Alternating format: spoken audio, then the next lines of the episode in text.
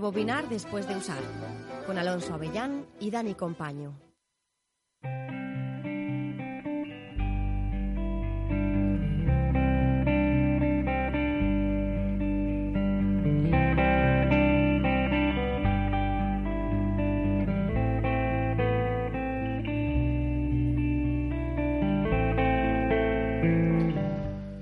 Bienvenidos a Rebobinar después de usar tu podcast de cine de diario Información. Estamos en el capítulo 5 de la segunda temporada.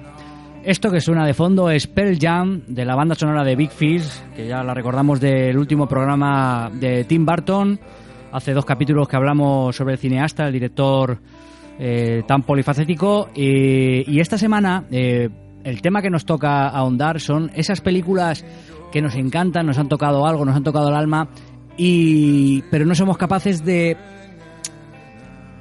de aconsejar al resto del mundo. Es decir, son películas que no queremos guardar para nosotros, por lo que sea, porque tienen un, un halo eh, especial, porque tienen algo que no saben que no va a llegar a todos los públicos. Y ese es el tema que vamos a tocar hoy, esas pequeñas películas que se quedan para nosotros, guardados en nuestro armario.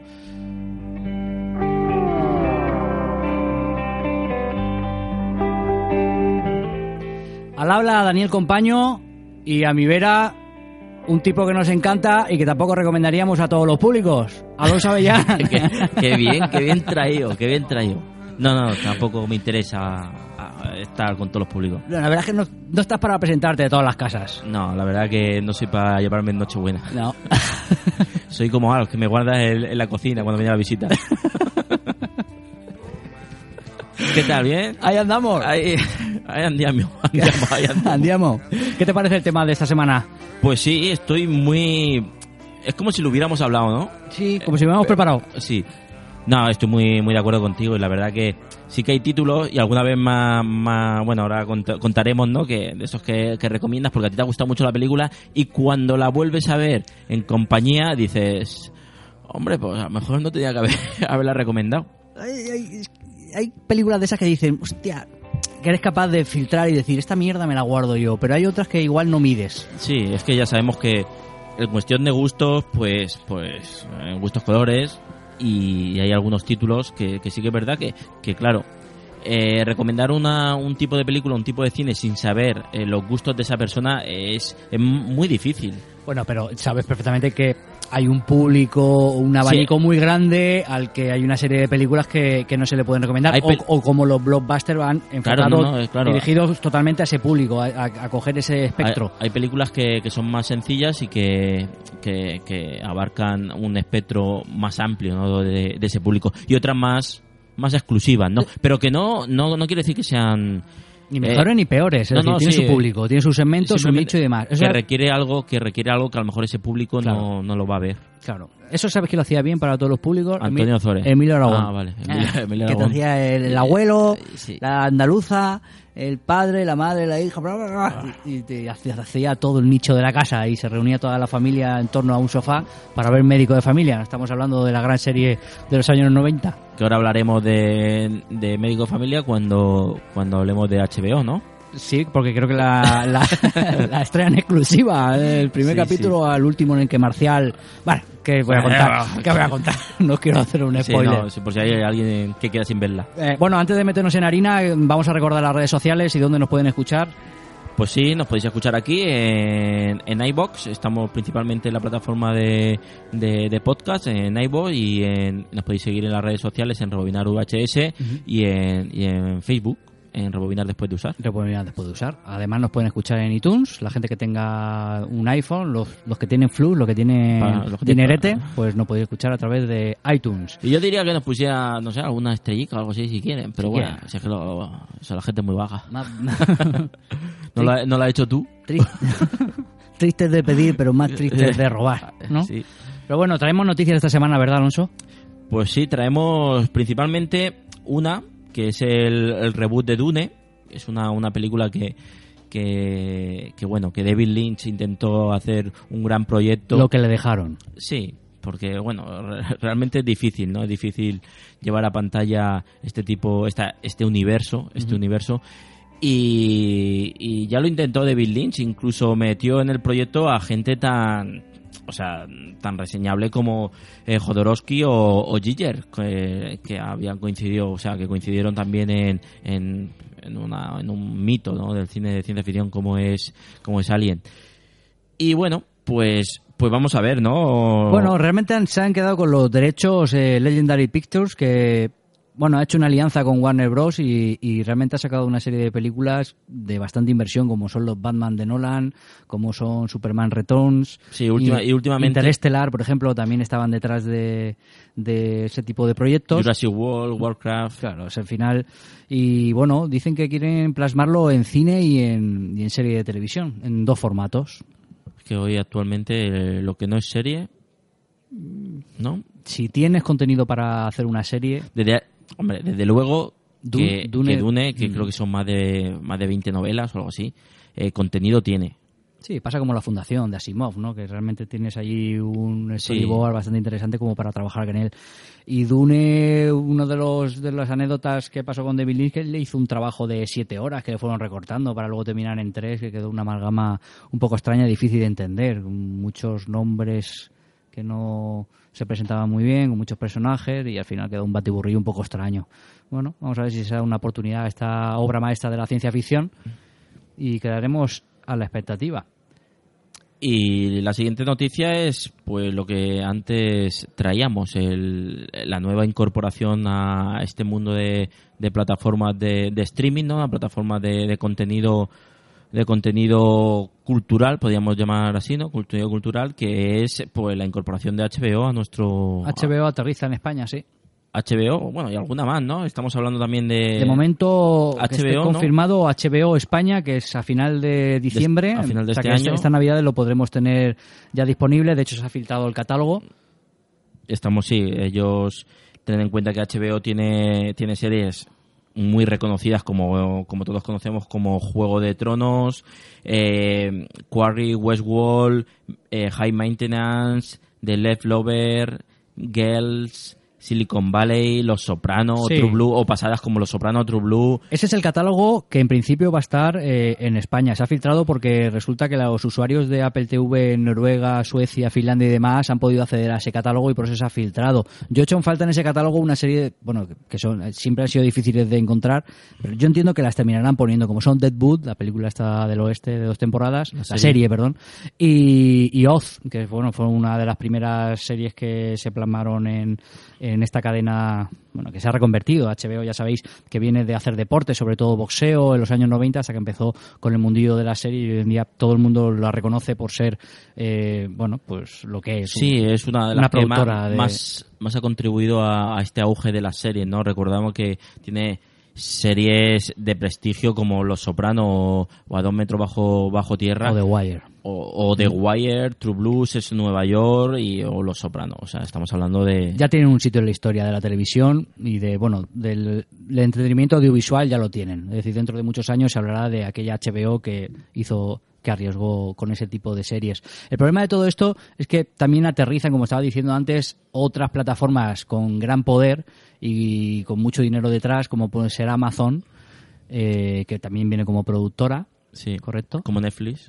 Y Y estamos hablando de Y Sky. Sky también, y Sky. El gigante de, de Murdoch. sí, bueno, bendito problema, pero luego no vas a saber qué elegir, ¿no? Sí, claro, el exceso de oferta también es tan, es tan problemático, el exceso de oferta como el, la, el- la poca demanda, no, la poca demanda de un producto.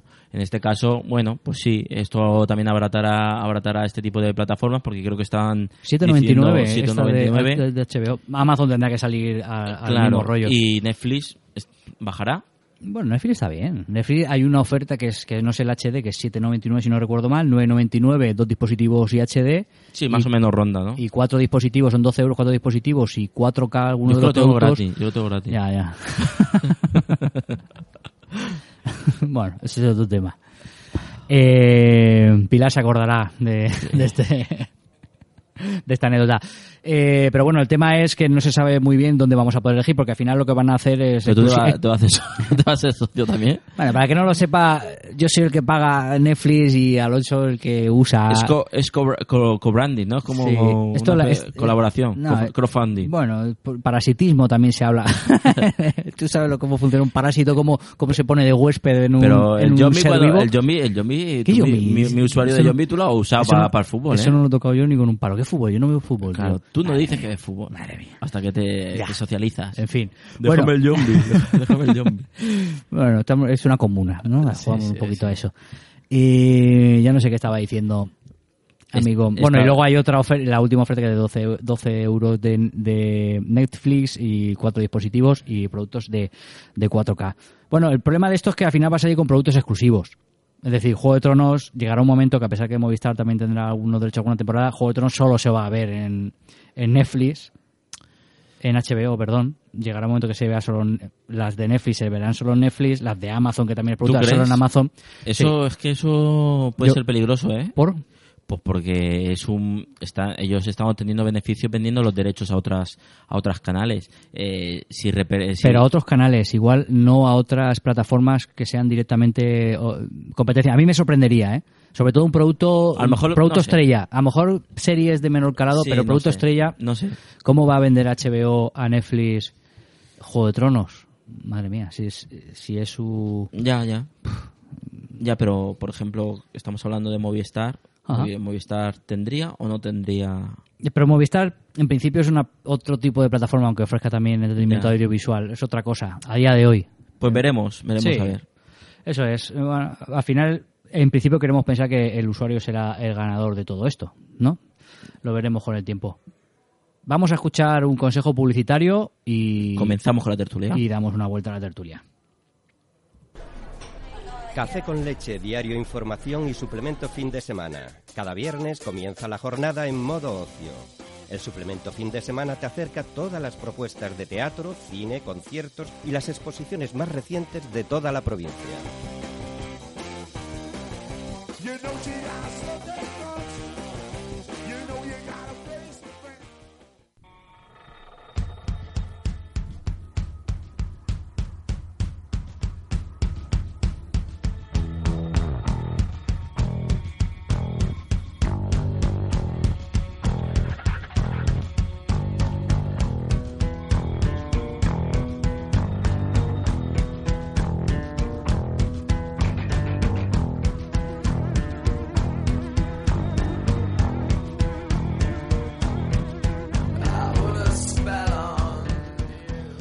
Bueno, pues arrancamos la tertulia de las películas que nos encantan, pero que no somos capaces de recomendar a, a todos los públicos, a la que se ha unido Marilyn Manson en una canción de la banda sonora de eh, Carretera Perdida, que es una de las que ha elegido Alonso para defender de su pack de tres eh, películas que nos encantan. In- y que no indivisible, somos indivisible. Es indivisible, indivisible. Esa es una, la Carretera Perdida, lo, lo adelantamos. Y, y nada, creo que vamos a dar paso al invitado. ¿Tenemos Sí. hoy invitado ya- nuevo? Oigo ya los pasillos por ahí, los ¿Sí? pasitos. Vamos para allá. If you're not greedy, you will go far. You will live in happiness too. Bienvenido, Masi Belloso. ¿Qué tal? ¿Qué tal? ¿Te han tratado bien los Umpalumpa? ¿Te han tocado más de la cuenta? Me han tocado. Me han tocado, lo Ya justo. Me doy agradecido por eso. ¿eh? Bueno, eso que te llevas, ¿eh? Claro, tío. ¿Eh? Por lo menos, ¿sabes Bueno. algo? Alguien que se vaya contento. Son malos tiempos. Pero Sí, bueno, sí. Sí, sí. Masi Belloso. que- Una pregunta. Dime. ¿Tiene doble sentido lo de los Umpalumpa? Eh, Tienen muchos sentidos, los que tú quieras. Déjate, déjate llevar. Déjate mundo, llevar. claro. No, pues continuemos, continuemos. Masi Belloso. que- Vemos, vemos un palumpa ahí sonriendo al fondo, ¿eh? Eso es Es que... un palumpa que me hizo bajar por el ascensor. y haciendo. y haciendo así, digo, luego te llamo. Sí, sí. Así. Sí, sí. Cuidado que son muy... En fin, bueno, Masi Belloso, cuarta vez que digo su nombre. Eh... Sigue siendo el mismo. Sigue siendo el mismo, solo tenemos un invitado esta vez. Mm, tiene una, una pedazo de tienda en el complejo de la FNAC de cine, que cualquier apasionado de cine de la zona de Alicante Muy debería visitar, porque tiene rarezas y tiene de todo y de películas, sobre todo que no distribuyen otro tipo de cadenas, que es Fenómena. Sí, fenómeno cine. Lo recomendamos a cualquier Sí. cinéfilo. La abrió para hacer competencia de FNAC y ahí está luchando. Y FNAC está, están cabreados conmigo, Sí, está- pero bueno, bueno. ¿qué se le va a Sí, porque traes películas que ellos no tienen. No, y las que tienen ellos las tengo 5 euros más baratas, o sea ¿Eh? Mira, Ah, pero que era en serio, que están enfadados. muy. Pues nada, que sigan enfadados. saludos a la FNAC desde aquí. Que no pone estará- El, ¿no? problema, el problema es de ellos, o sea, no es mío. Competencia. Claro. Es, es el mundo de... Así es la vida. Tienes que poner tazas de esas de Mr. Wonderful en la puerta para, que te venga. Dame tiempo. Bueno, la tenéis en el centro comercial, a la salida de la FNAC, donde Por tenéis general, la cafetería. Eh, la entrada o salida, por general, Hace así. esquina, ya te digo que yo estuve, me llevé un par de películas, muy recomendable. Pues sí. Además tienes Yo un... no voy a decir lo contrario. Bueno, bueno. no- ¿Pero qué tipo, qué tipo de, de pe- de películas de Para, para, la, para la gente que, que no haya ido a la... a la- Para la gente que no haya ido. Eh, primero, es una, eh, es una tienda. Estoy casi especializado más que nada en terror y, y ciencia ficción. Eh, pero hay de todo, hay de todo. Y sobre todo lo que tenemos es mucha oferta, mucha película, muchas, mucho clásico a 3 euros, por ejemplo, pero muchísimos. Ofertas de cuatro películas por 10 euros que te llevas. Luego, eh, títulos que puedas encontrar corte inglés o FNAC y cosas así, también los hay, mucho más baratos. Y cuando digo mucho más barato es que ni cuando hacen Black Friday ellos pueden competir, o el 3x2 pueden competir, pero de todo. También te vendrán descatalogadas y Muchísimo. rarezas, serie B... Sí, porque mm, además eh, rastreo películas. eh, Claro. Por ejemplo, mira el caso de Hellraiser. Hellraiser que llevaba descatalogada muchísimo tiempo. Encontré una distribuidora que tenía descatalogado, o sea, que tenía stock de material descatalogado de la primera de Hellraiser edición especial. Me la traje. Claro, eso, eso iba yo. Las Claro. ediciones especiales de Sí. descatalogadas sí que tiene que ser un... Sí, y vuelan, ¿eh? Vuelan. O sea, como las cuelgo en Facebook, desaparecen. Sí, y una oferta muy, muy interesante de Blu-ray también. Blu-ray también, bueno, a dos pavos. Hay un montón de, de clásicos de cine italiano de por dos euros y que eso ya se está terminando porque a saber cuándo vuelve esa oferta. Y bueno, y después el, eh, toda la sección de Blu-ray que es enorme, tanto de, de títulos eh, clásicos o tanto terror, ciencia ficción, más que nada, ¿no? Pues nada, ya sabéis, si por casualidad vais pasáis por el centro, no dudéis en visitar la, la tienda para todos los cinéfilos y Para y para los que no son descubrirán cosas que, que no logran ver. Sobre todo es una, una tienda de rarezas, ¿no? Yo Sí. la, la describo como tienda de rarezas y porque van a encontrar Hay mucho cine de los 80, muchísimo cine de los 80 que, que bueno, qué sé yo, títulos como Doble Dragón. Sí, ¿hay gente que compra eso? Pues sí. lo- los, bici- los bicivoladores, ¿la tiene? Visivoladores. Eh, ¡Epa! es que hablamos en el primer programa de, de películas que, que habían. Bueno, eh, el primer programa hablaba de cine de nuestra infancia. Sí. Y para mí hay películas que, bueno, yo que soy de. Justamente, nací de los 80, eh, que son clásicos. Clásicos y Trashing y los bicivoladores. Pues fíjate, las dos las La- tengo en la tienda. Pues mira, Con Nicole Kidman, los bicivoladores. Sí. ¿eh? No te la comer porque son muy malas. No, Trashing no está mal. Josh Brolin salía, Sí, ¿no? sí, en sí. Trashing. Bueno, Hombre, igual, la- igual la vemos con el paso del tiempo. eh, No, pero Trashing sí que me parece, me, me apetecería verla. Porque, claro, Pues yo te recomendaría que no lo hagas. por el mejor el recuerdo, ¿no? Es mucho mejor el recuerdo. A mí, ya a los mí, bicivoladores ni. a mí la nostalgia me ha destruido Indiana Jones. ¿eh?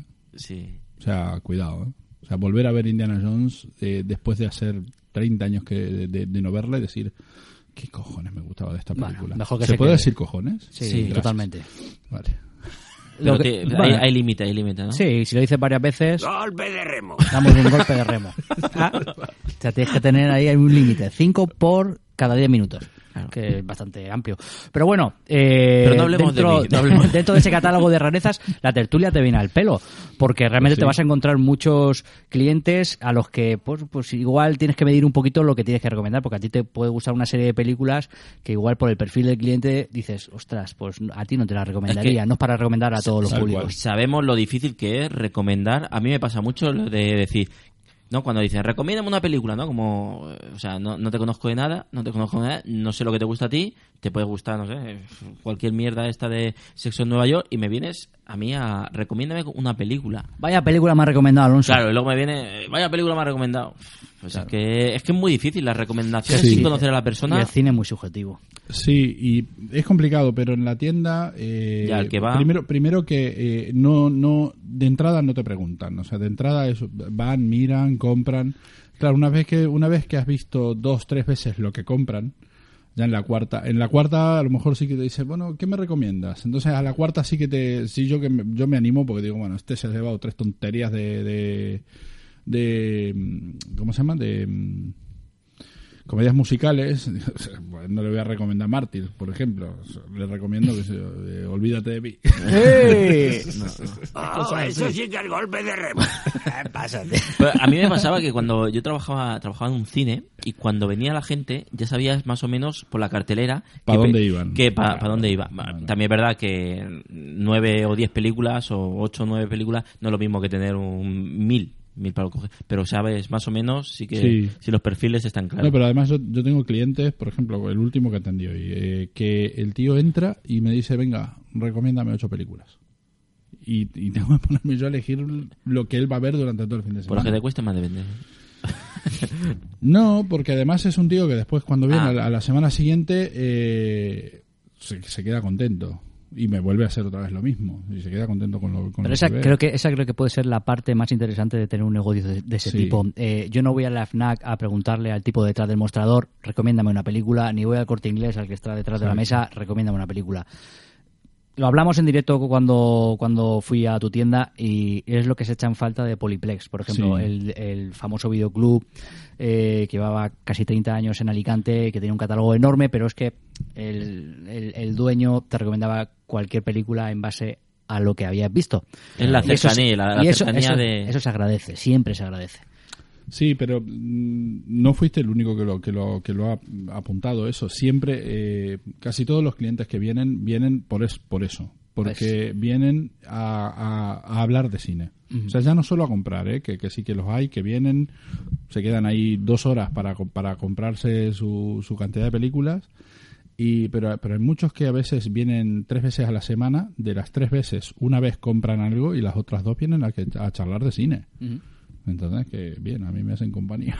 ¿Vale? Que Estoy ahí a también un, un café. Sí, te falta un grifo de cerveza ahí.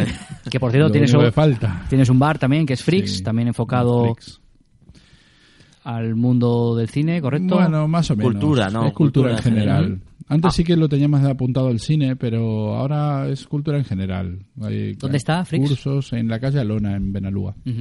Este, ahora hay, hay de todo. Cursos, eh, intercambio de idiomas que hacemos todos los viernes, espectáculos de magia que estamos teniendo todos los jueves de este, de este mes. Mañana es el último día.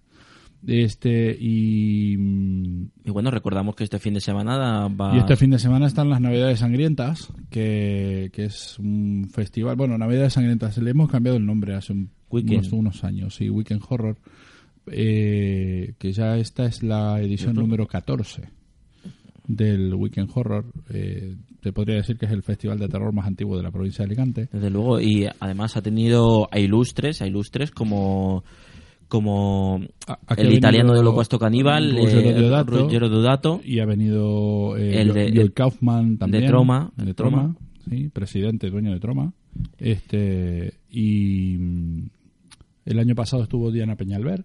Sí, yo la, ya la había visto porque eh, José, bueno, Manolito, el director del festival, la trajo a, a ocho y medio una vez para, para hacer un- una revisión de, Sí. de tu madre se, se comió a mi se comió a mi, te- a mi perro y estu- estuvimos hablando muy maja. Sí, muy maja, muy maja la tía. Y esta vez viene Víctor Matellano, director de Sarpasos y de ahora Vampir, eh, Vampir, Vampirs, Vampiras, sí, algo así que se llama.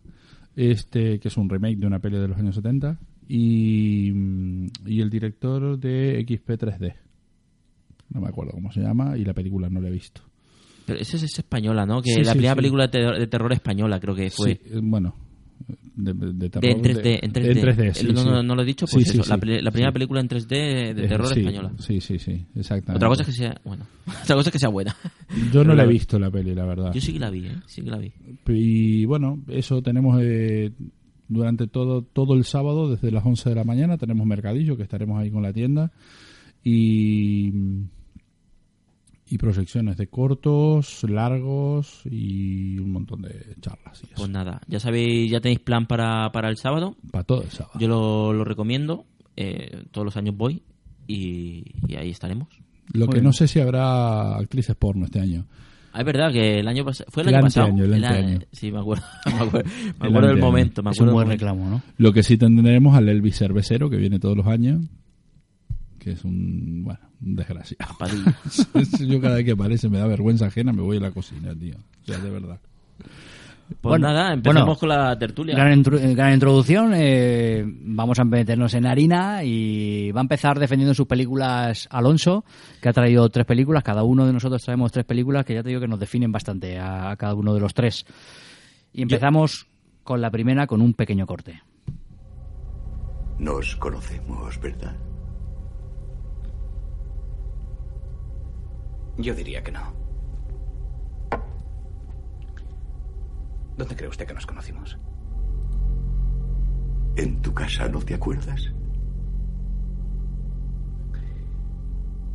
No, no lo recuerdo. ¿Está seguro? Por supuesto. Es más, de hecho, ahora mismo estoy allí. Bueno, ¿qué película es? Carretera perdida. Ah. Los Highway. Aterradora escena de David Lynch. Eh, estamos hablando de, para mí, una, una de las películas que sí que, que cuando me hablan de recomendar es una de las que primeras que se me mete, se me, ve- se me mete en la cabeza. La primera que, que me gustaría recomendar, pero de las que me callo porque digo, es que no, no lo vas, no, me va luego a buscar, me vas a buscar porque ya sabemos, para los que no conozcan a David Lynch, y aunque da persona que no es un director corriente, no, no, no esperes de no su es, cine. no es un director familiar, ¿no? no. Bueno, aunque luego tuvo la, la, la película esta de una historia verdadera, ¿no? Sí. Que, que fue, Sí, de entre comillas, normal. Una A película normal. A mí es cuando me mostró que podía hacer cine. Sí. Bueno, esto, eh, este tipo de... De. Estamos hablando de... estamos hablando de, de un director que tiene tantos amantes como de- detractores. Y si lo llego a saber, pues más si no le hubiéramos dicho nada. Pero bueno, ya que estamos, ya que estamos aquí, ya que estamos aquí, eh, para mí el cine de Bill Lynch eh, es una maravilla, sobre todo por, por lo que evoca, por lo que transmite, por lo que me entretiene y, y- y lo recomiendo para las personas que buscan algo más eh, en el cine. Y las connotaciones, ¿no? Que siempre te dejan cada, en cada película de David Lynch. Y los, eh, la- los mil significados que puedes, que puedes, que puedes interpretar, ¿no? ¿Cuál es la película de David Lynch que más te gusta? Uf, estoy entre. A ver, Carretera Perdida para mí es un, fue un. cuan- o fue, fue lo, lo más alto, ¿no? Cuando, es decir, ya había visto Blue Velvet y tal, y descubrí Carretera Perdida, pero claro, luego llegó eh, Mulholland Drive y, y me cuesta mucho elegir, ¿eh? Me cuesta mucho elegir. Estás ahí, ¿no? Sí, bueno, yo lo había conocido a David Lynch en Twin Peaks y, y- él dirigió los primeros episodios y ya nos enseñó un poquito hacia dónde iba a ir su, su cine. Bueno, y cabeza borradora y tal. Pero esta película eh, argumentalmente es inexplicable porque es una especie de conjunto de secuencias que va sí que va avanzando la, la trama pero muy muy difícil buscar una conexión eh, argumental ¿no? en, en, el, en toda la parte ¿no? porque habla, hablamos de, de un saxofonista ¿no? que empieza y una mujer y su mujer ¿no? Eh, Patricia Arquette que, que empiezan a recibir cintas de vídeo en las que eh, desde, desde la primera cinta de vídeo que, que muestra un poco el exterior de su casa a, a la segunda cinta de vídeo de vídeo que, eh, que, se ve como, como están durmiendo hasta la tercera cinta de vídeo que, que es Bill Pullman, ¿no? que es el, el marido, como, como mata a la mujer. Llega la policía, lo detiene, lo mete a la cárcel y ahí da un giro inesperado la historia, porque hay una, una especie de metamorfosis que ese personaje cambia a otro personaje. Y, vi- y empieza otro Y ahí empieza la puta cabeza de David Lynch. Y ahí empieza cuando dice, "Ay, esto lo quito. Muy recomendable. ¿Te gust- bueno, muy recomendable. Para o, mí, o o no. sea, o para no, ti. claro, claro. Para... ¿Tú lo has visto, Maxi? Sí, ¿Carretera perdida? Recuerdo el día en que la vi. Sí. Sí. Voy a empezar, voy a empezar por decir que David Lynch no es de mis autores favoritos. Algo, algo se ha, se, se ha mascado, ¿no? Eh, no, eh, es, es muy curioso lo que, lo que me pasó con esa película. Es una película que cuando empieza la película, que él que suena el timbre de su casa y él va a atender, en ese momento yo sabía que el que tocaba el timbre era él. Entonces, claro, cuando llegó el final de la película, Ya, pero ¿tú crees que eso importa? Eh, a, mí me, a, a mí me importa porque, o sea, a mí me importó porque era la sorpresa de la película, porque esa, esa metamorfosis lo lleva a él a, o sea, que es, es, es un bucle temporal constante en el que él está eh, metido, el personaje está metido. Entonces, me Bueno, tocó un poco yo- las narices. Esas interpretaciones pueden ser muy amplias, te digo, porque... hombre, porque casi todo el cine de David Lynch pasa eso. Tienes, tienes un, digo casi porque hay películas que no, que, que el caso de una historia verdadera, eh, una historia sencilla, ¿cómo se llama? Sí, una historia, Una historia verdadera. Una historia verdadera es, es un Más, viaje sí. del punto A al punto B y ya está. El hombre elefante, tres cuartos de lo mismo. Mira, el nombre elefante es otra historia bastante corriente. Claro, es un- del punto A al punto B. Sí, y ya está. Eh, hablando, sí. Sí, sí, pero es verdad que todas las películas se prestan a muchas interpretaciones. Pero en el caso de, en el caso de Carretera Perdida, eh, a mí me parece una película que es eh, te, te permite movilizarte a ti como artista, pero no me parece una buena película. Me parece un coñazo, de hecho. Quizás Sí. te falta algún neumático asesino en esa película. No, no es eso, no es eso. Fíjate, luego, luego eh, cuando hablemos de Quentin Dupié, mm, las referencias a, a David Lynch son clarísimas. Es como hablar de Leos Carax también. Son las refer- o sea, eh, ninguno de estos dos directores podrían existir sin David Lynch. Claro, es que estamos hablando de... ¿Entendés? Estamos, eh, bueno, adentrándonos, adentrándonos en lo que es el surrealismo en el, en el cine. Para mí, eh, no comparto no comparto no comparto lo de lo que dice Maxi porque eh, que a mí una película me entretenga tanto sin tener una conexión a- o sea sin contarme sin que haya un argumento sólido me parece o sea brutal que escenas me entretengan que me, que me o sea que me transmitan hasta terror no por la parte que estamos hablando el tráiler que, que has puesto en una de las partes que es muy inquietante no eso me parece que logren hacer eso me parece me parece a mí bestial pero bueno eso ya te digo que sobre gustos y por eso Yo el problema que tengo con las, las películas icónicas de, de- es que me levanto muchas veces a tomar café.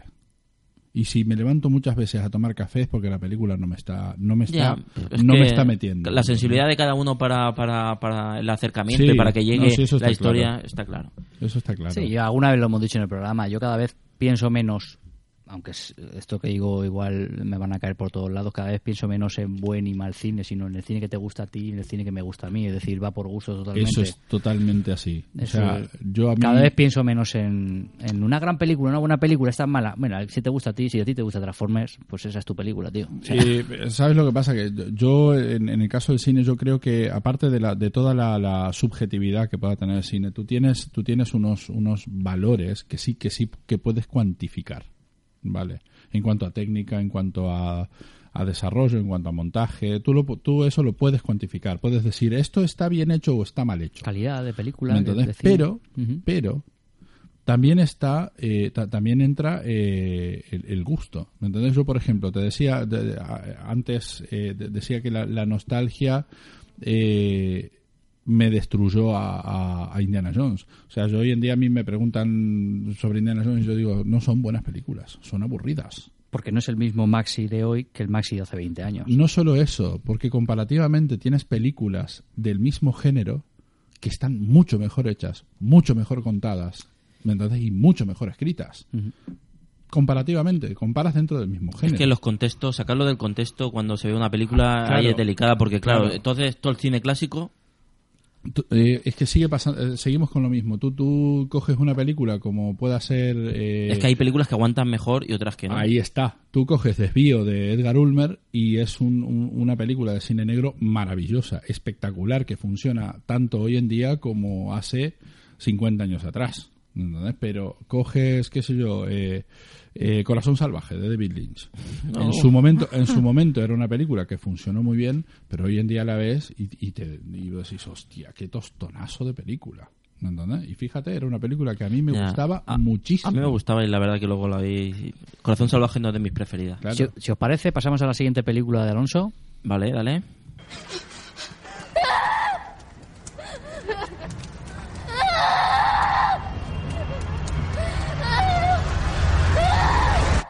Bueno, bastante explícito el corte. ¿De qué película estamos a... estamos hablando de una casa en el lago una película donde Sandra Bullock encuentra el amor a través de un una buzón carta? ¿eh? No, no era una casa, no que he dicho, una casa, ¿cómo era? La casa La casa del lago, ¿no? Sí. Vale, pues eso. Bueno, es Martis. Es Marte. Nos Esa no era Sandra Bullock, Esa no era Sandra Bullock. Pues para mí está y ya, lo- ya hemos hablado alguna vez de, de esta película, bueno, he hablado yo, eh, lo tiene todo de, para mí, de una película de terror, de, los que puedo encontrar encuentro- puedo encontrar todo lo que me, lo que me gusta de- del cine de terror. Tanto la parte de suspense que la tiene, tanto el thriller psicológico que lo tiene, tanto la violencia explícita que la, que la tiene. Es una, una película que, que cuando me hablan que es que el cine de terror no, no asusta como no el típico tópico que, que escuchamos a los, los amantes del cine de terror que dice es que el típico cine eh, el cine de terror ya no asusta como antes hombre claro con 40 años ya que te dé miedo los gremlins pues ya pues pues tiene no, estás loco no estás loco y, y yo recomiendo ¿has visto Martyrs? no porque hay un mundo más allá de lo que te llega lo que te llega al cine por Sí, ejemplo de lo mediático. eh, de lo mediático porque Martin no llegó no llegó a la sala de cine es más hasta No hace- tiene distribución no en tiene España. distribución en España así que hay más mundo aparte de Pero Martis son de esas películas que no aguantan todos los estómagos. no, no, por supuestísimo que no. Y ya te digo que es una película que me gusta recomendar cuando me hablan de cine de terror. Porque, claro, te hablo de cine de terror como estás estás preparado para todo, pues yo te doy Martyrs, ¿no? Si estás preparado para todo, te doy Martyrs. Que encontrarás pues lo que lo que te acabo de decir. Es el final boss de las películas de, de terror. Es que eh, para mí, o sea, yo no la he visto todavía, la tengo pendiente, pero para mí hay, hay, a día de hoy hay tres películas que yo, por la tienda, son... Yo no, yo no, yo no, por ejemplo, tanto Martyrs como a Serbian Films como al interior, Al interior, es que... no las puedo clasificar dentro del cine de terror. Sí, O sea, yo, no, yo no las puedo poner dentro del cine de terror, porque para mí no es cine de terror. Es como el caso de Hostel, por ejemplo. Para mí no es cine de terror. Eh, ¿Al interior no la calificaría de terror? no, no. O como Déjame entrar. Es que realmente pondrías Déjame No, entrar déjame dentro, entrar, de- me, dentro del cine de terror. No, déjame entrar me parece más drama. Claro, o La Bruja, por ejemplo, ¿no? Estas recientes. me encantó. A mí me fascinante me parece la película. Bueno, pero estas tres, al interior, eh, a Serbian Film y Martyrs, eh, es verdad que no son para todos los estómagos. Yo a Serbian Film la, la he tenido en la tienda y se ha vendido como churro. A mí me gustó mucho, ¿eh? A mí me parece una tontería de película, ¿eh? una to- soberana tontería. Este, pero yo no las puedo meter dentro del cine de terror porque para mí, eh, básicamente, el terror tiene que cumplir un un un, Un patrón, un, un pat- un esquema. más que un patrón, un, eh, tiene que hacerte sentir miedo. Y lo que sientes con el caso de, de A Serbian Film o cosa es pavor. O sea, pero no, no pavor en cuanto a que te a que, a que eh, dentro del miedo, sino que lo que sientes es un asco terrible. Terrible. ¿me entiendes? Yo con el tráiler de Martyrs, por ejemplo, yo eh, por eso es una peli que, que, que no me he sentado a ver. Digo, realmente voy a ver esta película. No, pero es que es que ¿Cómo Martis, pelan a la gente? No, no, pero es que tiene tiene una parte, ya te digo, que tiene una parte de thriller psicológico y tiene muy interesante porque es más allá La tengo de, pendiente, de la te parte digo, estoy hablando desde el desconocimiento. que sí que es o sea lo que se ve es una es violencias lo que se ve es que lo que te, te vas a enfrentar a una película violenta descarnada cruda sí desde luego que no, no lo voy a desmentir pero hay más allá ¿eh? hay, Sí, un, sí. hay un thriller psicológico hay una parte eh, psicológica en, en el, el pelar patata eh, y, y hay una parte una parte importante que, que es dentro de, de esa de esa psique de- de- del personaje de ese terror que tiene que tiene interiorizado que, que llega a una película de que la parte de suspense está muy muy muy bien trabajada es al principio pero su avanza la película y luego luego tiene un desarrollo más ¿Esa más película crudo. tiene distribución en España? No. no no no no No la tiene, ¿verdad? Eh, eh, hay una, em- una empresa que sí que tiene comprados los derechos, eh, pero que no se animan a editarla. Claro, el problema, el problema, yo estuve hablando con, no me acuerdo qué distribuidor, una Navidad sangrienta vino un chaval que distribuía películas de este tipo, Diego López no me acuerdo. o. Tyrannosaurus Rex. No, no, de Cataluña no. Eh, no me acuerdo de eso y me dijo que el problema de, de este tipo de películas es que tienes que Será doblarla. Diego, será Ti- Diego. Tienes que doblarlas. Es decir, y el coste de doblar una película eh, lo pagas tú. Bueno, más o menos, porque fíjate, eh, a Serbian Film no la doblaron, ¿eh? A, a Serbian Sí, sí, la puedes editar eh, en, en versión original. Fue versión original. Pero estamos en España. Pero lo que eh, es que son los mismos. Ya los Delicatessen son los que tienen los derechos de, de Martyrs para editarla en DVD aquí. Y Pero no creéis que el, el- el usuario, el que quiere ver Martyrs, la prefiere ver en versión Ya, original. pero es que hay películas que te obligan a pagar un canon que eh, me, Eso sí que no lo me, sé. me acuerdo que me dijo en Martin dice que hay películas que te obligan a pagar eh, un, un canon principal es decir dame 600.000 euros y luego me das el porcentaje o Siempre es así, ¿eh? claro pero por eso te digo que eh, O sea, puede la- ser un riesgo puede ser un riesgo Her Martyrs invertir no sé cuánto le pedirían Sí. y luego y luego distribuirla Siempre, porque- es, a- siempre es así. es- o sea, eso, si quieren, se lo explico en dos minutos. Es eh, las distribuidoras compran licencia por cantidad de copias y formato. O sea, pueden comprar la licencia, como el caso de Serbian Film, que fueron 500 copias para DVD. Si alguien puede comprar la licencia para editarla en Blu-ray, por ejemplo. Vale, es así. Pues estos chicos sí que tienen la licencia para Martyrs, pero no, pero no, no se, o sea, no se animan. Supongo que es por una cuestión de mercado. Yo ya les he dicho, le digo, vamos a ver, le digo, si yo tengo en este momento 100 copias de, de Martyrs en la tienda, las vendo las 100. Le digo, he vendido todas las que me han venido de, de, de a Serbian Film. Todas. Pero además es que es muy curioso lo de la película esta. Eh, gente llega a la tienda y escucha a otra persona que la está comprando y cuando yo le digo, pero tú sabes lo que vas a comprar, porque claro, o sea, yo tengo que avisarle que hay una violación de un bebé en la película. hablamos de la Serbian Film Sí, eso. Este, eh, y cuando escuchan eso, enseguida paran la oreja y vienen y compran la película. El morbo, tío. Es el morbo, claro, claro que es el morbo. ¿no? Y hablando de morbo, pasamos a, a la siguiente, al siguiente título que, que sí que tiene una escena que realmente creó mucha polémica y ahora hablaremos de ella.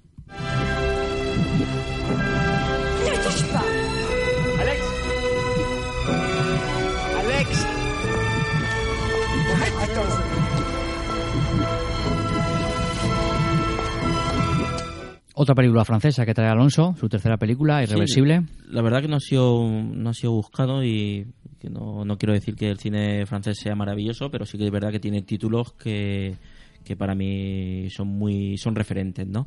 Y esto es Irreversible, una que le gustó mucho a Dani y a, a parte de su ahora- familia. sí, ahora noto, ahora, ahora, ahora, Y ahora cuento la anécdota cuando de la- explicar qué película la película de Gaspar Noé donde tenemos a Mónica Bellucci y a Vincent Cassel como personajes principales y en la que a lo mejor recordaréis que hay una pequeña una pequeña escena donde violan a Mónica Bellucci ¿no? Un una escena Y además eh, sostenida, es decir, sí nueve minutos sí, pues nada, casi y, nada para bueno, cuerpo. yo siempre hago- tengo mi, mi alegato, ¿no? De decir, eh, cuando hablan, pero es necesario, es que es incómodo. Y yo siempre digo, bueno, es que una violación no es bonita por ningún punto que la mires. Si a ti en nueve minutos te hace sentir incómoda o incómodo, me parece, me parece perfecto. Es decir, porque es, porque realmente te hace se- sentir lo que es.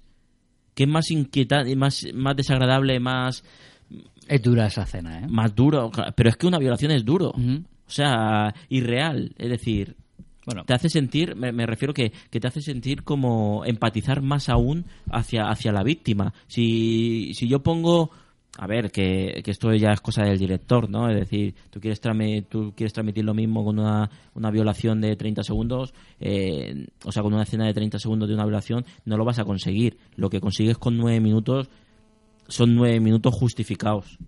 Bueno pues o sea, es- justificado, es decir, justificado con, con esa pretensión. que ya empieza dura, ¿eh? Ya empieza con el puticlub este gay donde se ve rabo por aquí, rabo por allá. Esta película se la trajo un año Alonso a la que era la casa de mi entonces novia o mi mujer, mi mujer con su padre, el padre de mi mujer, ellos- su querían- hermano, mm, Querían su ver novia. cine, querían ver cine. Sí, pero esa está muy bien, ya la había visto. Cúlpame de O sea, abrir los ojos a la gente. No, es, es- entonces- y puso irreversible, sin filtros. El chico va sin filtros por la vida.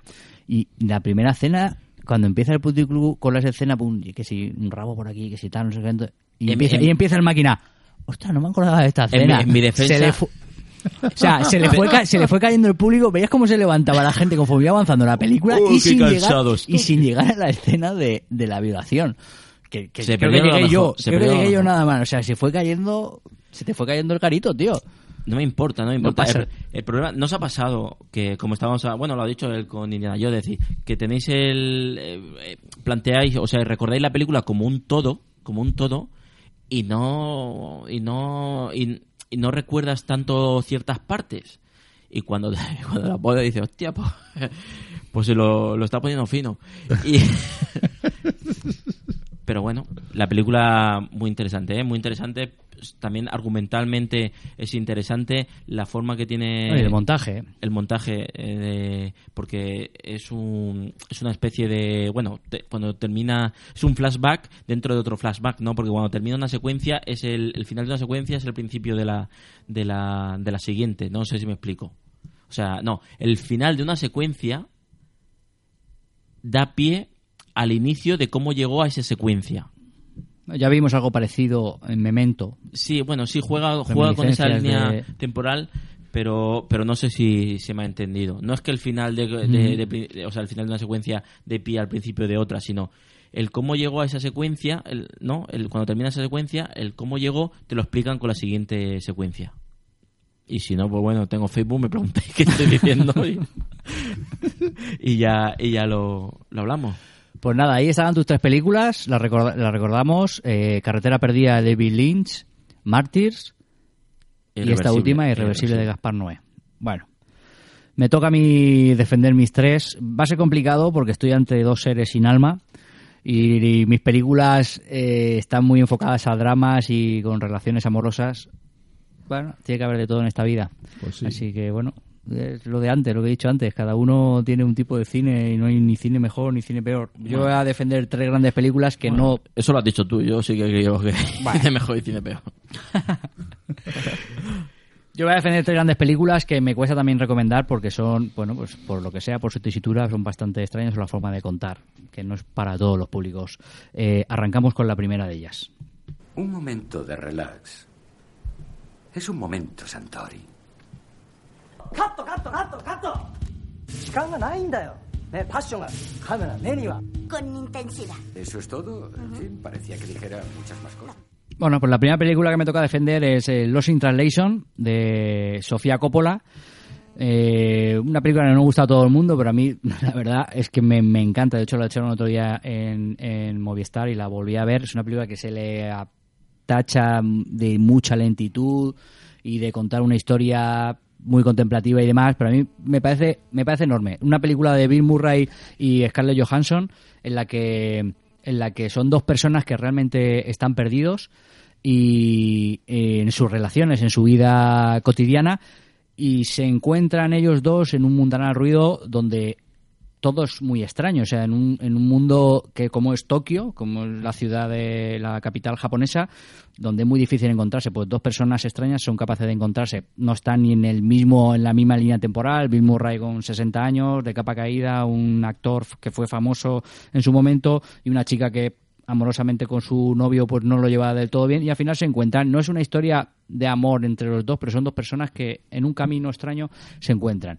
sobre todo me encanta por el escenario en el que lo difícil que es encontrarse en ese mundanal ruido de Japón. A mí es una película que me encanta, no sé si habéis visto los Translation los dos. Sí. No. No.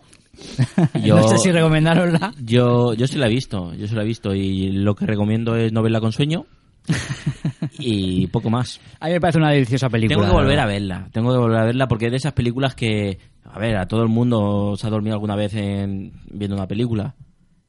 ¿No te has dormido nunca viendo una película? Nunca. ¿Nunca? Pues si me estabas diciendo Pero porque, nunca, se, le- nunca. pero porque se levanta a tomar cafés. Claro. No, no porque la quita antes. No, no, no, no, de verdad nunca me he dormido mirando una película. Ya te dijo que no teníamos que haberlo otro día. Pero es verdad que me levanto a tomar café. Para mí Dune dura cuatro horas, por ejemplo. Para que te dé una idea. No, no, sí, la, hemos hablado, hemos hablado voy a tomar Sí, café. Hemos vuelvo. hablado antes de Dune. Pero- hemos, empe- hemos empezado el programa Espera un hablando. momento, te vas, tomas café, la dejas No, no, puesta, no. la dejas Voy, busco puesta. café y vuelvo. no, paro, paro. La paro Eso me pasó a mí cuando trajiste Blue Velvet de David Leeds. Me fui y cuando volví acabó y dije, a ver, esa pendeja está bien. está No bastante está, no bien. está mal la película. Se me ha hecho corta. ¿Qué, ha, qué ha pasado con la oreja? Me dijo, ¿has visto tal? Que, que eh, cómo juega con las luces. Y digo, bueno, esa parte no me he fijado. Sí, pero no hablemos de mí. En fin, bueno, eh, sobre todo, igual, a lo mejor eh, a nuestras oyentes femeninas será la que le encaje más este tipo de película. eh, Sí, busca, busca apoyo. pues estoy intentando, estoy intentando buscar soporte porque va a ser difícil muy bien defenderlo esa de esta. película, ¿eh? Sí, yo ya te digo que las tres películas que yo defiendo se funcionaron muy bien en crítica y público. O sea, no son películas realmente extrañas, pero son muy difíciles de ¿En defender. qué público? de ¿En, la, en los Coppola? ¿La familia de los Coppola? Los Interlation. Ya, ya, ya. Los Interlation. Es una película que está muy bien Sí, bueno, lo mejor, que hizo, lo mejor pero- que hizo Sofía Coppola es tirárselo al Tarantino. Sí, buscar la ciudad de la luz fue lo, lo mejor.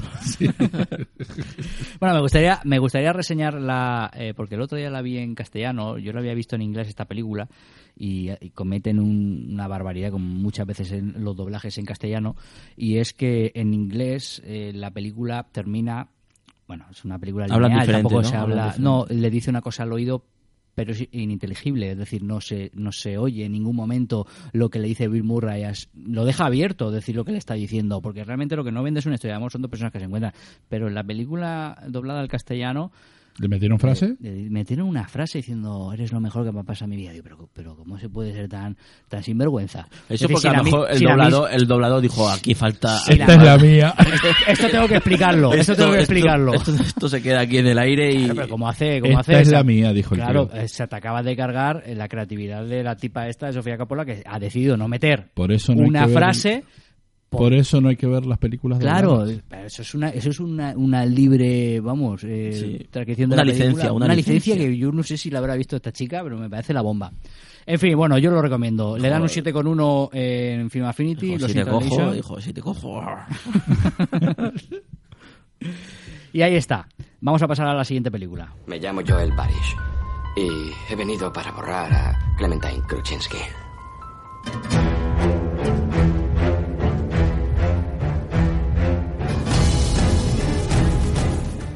Bueno, eh, la siguiente película es Olvídate de mí.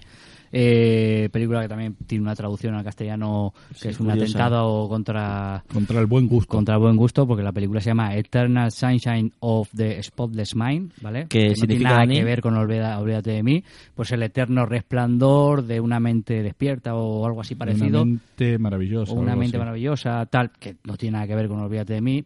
Olvídate de mí, como muchos títulos que se doblan al español, eh, tiene que ver mucho con la trama de la película. Es una historia de amor entre Jim Carrey y Kate Winslet, pero nada usual, en la que bueno hay un desamor entre los dos y deciden acudir a un tipo que asegura que es capaz de borrar los recuerdos que tú quieras, de seleccionarlos como si fuera un disco duro y borrarlos automáticamente, como si fuese se tratara de tu ordenador. Y lo que hacen entre ellos es intentar borrarse entre de sus recuerdos que no se han conocido nunca, ¿vale? Es una parte mala de, de su vida, una mala experiencia, y deciden hacer eso hasta que se dan cuenta, conforme van borrando los, los recuerdos, que quizá no quieren olvidarse del todo y, e intentan guardar esos pequeños recuerdos en lo más recóndito de su mente. Es- va contando la historia de que se van escondiendo dentro de su cabeza para que y el buscando, tipo y este y buscando. buscando. realmente para que no borren ese último recuerdo. Esto me lo quiero guardar para Es mí. como, es como un re, re romance, ¿no? Eh, a través de, de los recuerdos, ¿no? Y bueno, a mí me gustaría apuntar que Michel Gondry, otro, otro francés, Sí. eh, ha hecho títulos, o sea, es uno de los, para mí, de los eh, directores con más creatividad que hay actualmente en el panorama actual. Sí, para porque- mí, Porque la, la película de Gael García Bernal también es suya. La ¿no? ciencia del sueño. La a mí esa sueño. me- es una película que me, que me encantó. Es muy creativa esa también. Tiene También en de él es el avispón verde, ¿no? ¿De Michel Gondry? Sí. ¿Esa? No nos has pillado, ¿eh? Sí, sí. O sea, Fuera de juego, pero no hay nada que Bueno, de los becarios no puedan o, de- resolver. o del otro Tontaines. No, yo creo que Michel Gondry no es, ¿eh? Y rebobino, por favor. Sí, es él. Lo estoy viendo. ya. Sí, de Green Hornet, el avispón verde, casi Bueno. nada para el cuerpo. Es que es, es- es lo que es lo que tiene es lo que y Rebobino, pero Rebobino por favor mola. Rebobino por favor. Creativa- mola. Si no estuviera el gordo pedorro del Jack Black. del Jack Black, a lo mejor sí. Creativamente yo hablo de, de realmente... O sea, eh, ten en cuenta cómo, cómo recrean las películas en Rebobine, por favor. Mira. Me, eh, me parece súper interesante. Este tío a mí me... Es verdad que me, me parece, a mí también me parece un, un director súper interesante, ¿eh? porque por más que me esté metiendo con el avispón verde, a mí me encantó. o sea, yo me la pasé pipa con la Green, película. Green Hornet, ¿no? Dice. Green Hornet, sí. Es que para mí siempre será el avispón verde. Bueno, este y, y es que como después también voy a hablar, voy a Sí, hablar eso te iba a de- decir. este porque por eso. En Tokio. Y también ha hecho, ha dirigido uno de los capítulos de Los Concords, que, que es una serie brutal con Jermaine Clement, que si no la han visto, están tardando. Y entonces, nada, si era por meterme... Bueno, a mí me gustaría reseñar de, de Olvídate de mí también al guionista, a Charlie Kaufman, que también estaba en Adaptation y en, y Sí, en bueno, José es- John Malkovich. Bueno, que al final cuando se junta esa, ese talento, pues te sale una película como Olvídate de mí. Película que está en mi biblioteca y, la, y me gusta verla, pero no me gusta recomendarla porque sí que es un poco, es una historia de amor muy extraña. Yo creo que es esa es más fácil de recomendar, ¿eh? ¿Tú crees? Sí. Yo No creo, sé- no yo creo que sí. yo creo, ah, creo que hasta ahora de todas las que se ha hablado son las ma- es la más fácil de recomendar.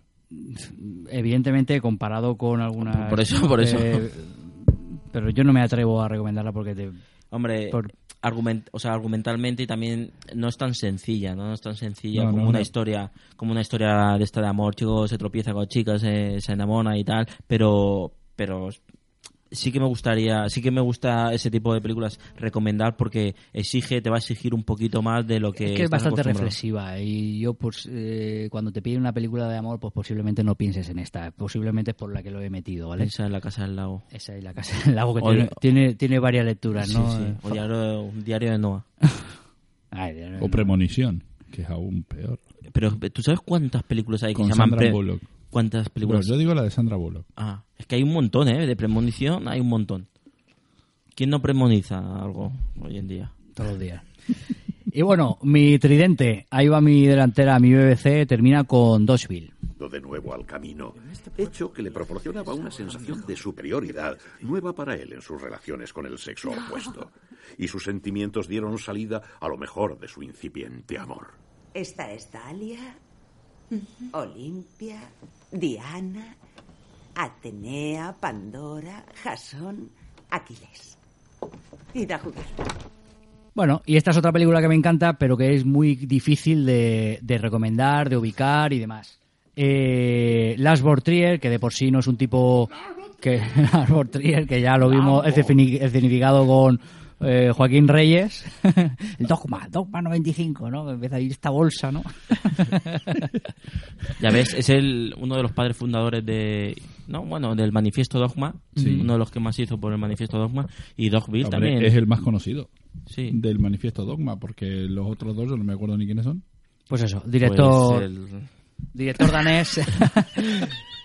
el director danés que se casca una película eminentemente teatral, sin escenarios, sin vamos, sin paredes, se monta un pueblo en el que está dibujadas las casas en el suelo, ya tiene una mala entrada para un público Sí. que está acostumbrado a algo más eh, que entre por los ojos y en el que Nicole Kidman cuando Nicole Kidman molaba algo, pues ahora mismo no mola un pelo, está Cuando plastificado. tenía menos frente. cuando tenía menos frente. Ahora está en papel de film. Claro, pero es que ahora mismo está como estirada y, da cosica verla, ¿vale? envasado vacío. Claro, pero hubo un momento que sí que sí que aglutinó una serie de proyectos interesantes. Pues esa época era la que molaba un poquito más, ¿no? Nicole Kidman. Desde los bicivoladores que... Sí, sí, ha cambiado. Que no había Ha ido hecho nada bueno nada bueno. Ha ido al traste, ha ido al traste su carrera. Narra la, narra la historia en ese ambiente que hemos, eh, que hemos comentado, de pues en un pueblo remoto aparece una chica que huye de unos gángsters, eh, no explica por qué, y el pueblo, pues, en, en torno a la bondad de ese pueblo, esa familia, esa comunidad, la acoge y, y la esconde.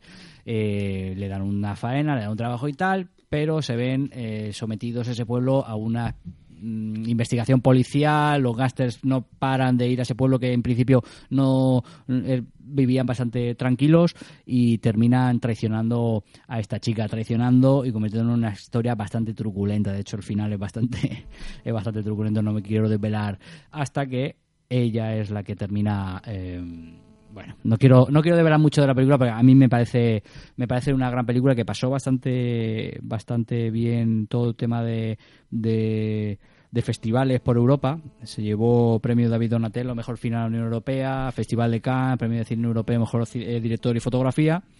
Y ahí está mi última película. Son tres horazas, ¿eh? También de verdad que hay que venir, hay que venir merendado. Eh, la verdad que Lars Trier, eh, cualquier película de Lars Trier es difícil de recomendar, ¿eh? O sea, no es tan sencillo. Y mira que tiene, tiene películas. tiene películas chulas. Por ejemplo, a mí me gustó mucho. La primera que vi de él fue Rompiendo las olas. Y, y- y me gustó mucho. Pero, pero no es un, no es un cineasta tampoco muy común, ¿no? Ten en cuenta que, que el creador de, bueno, uno como estamos hablando de, de Cine Dogma, un Cine Dogma que lo que buscaba era huir de, de todo lo, lo que lo que Hollywood no Pro- propagaba no en, en su en su cine más comercial Yo de él no he visto más que una serie que hizo para tele- un- Ah, una sí. miniserie que hizo para televisión, Kingdom. Hospital Kingdom, que es una adaptación de, de una novela de, De Stephen King. de Stephen King. Es lo único que he visto y eso me parece maravilloso, ¿eh? brutal, Sí. brutal. Pero es lo único que he visto. o sea es una serie sí puedo- una serie que luego de terror, negro, comedia, fantasma Sí. luego hicieron la versión paralelos. sí luego hicieron la versión americana Sí, que es muy parecida, ¿eh? sí pero bueno ya te digo que el cine de Laboratory es para da, da para un programa entero Bueno, pues ahí van mis tres películas. Los in Translation, Olvídate de mí y Dosville, para el que las quiera. Seguimos con las últimas tres películas de Maxi Belloso y si os parece os ponemos un corte.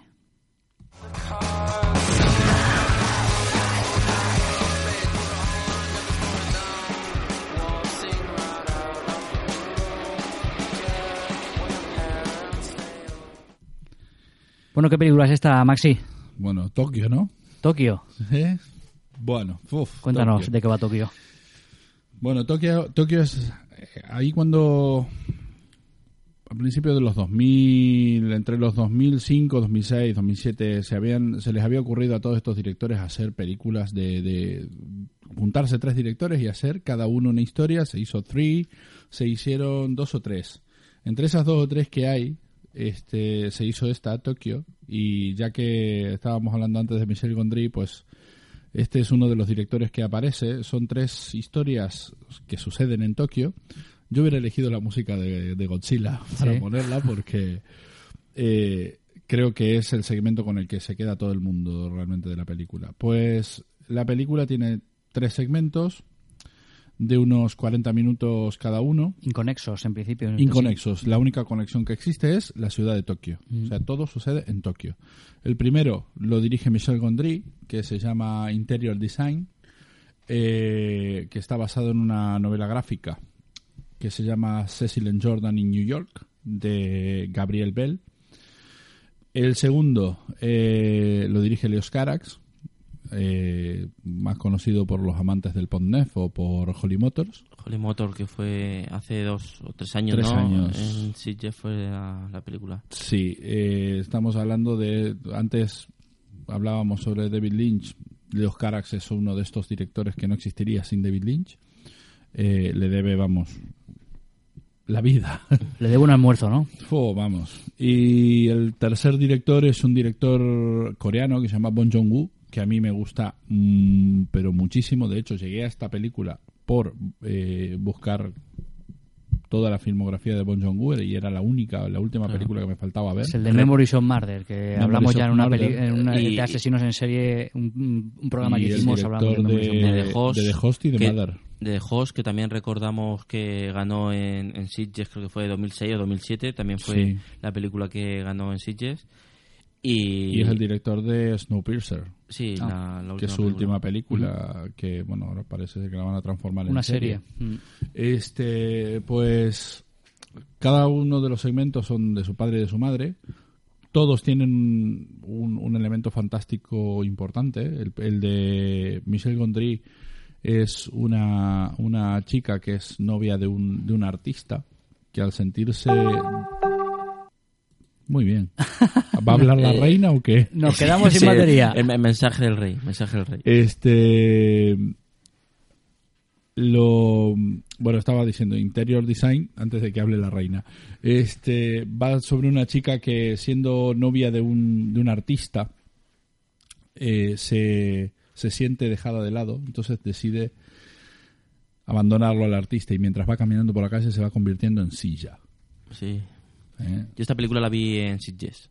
y es eh, bueno va sobre sobre la mujer objeto la, la, el- La cosificación, ¿no? sí la cosificación pero pero a la vez eh, el final de la historia me parece me parece bonita cómo, cómo ella termina aceptando su, su posición y, y viviendo con el- con este artista desde la o sea con otro artista desde el anonimato La- bueno maravilloso la segunda historia que es la de la de Leos Carax a mí me llegó al alma porque dije tendrías que haber utilizado la música de Godzilla Empieza con la música de Godzilla y con imágenes de, de, de Tokio y de repente sale un señor de las cloacas que empieza a matar gente, a masacrar gente.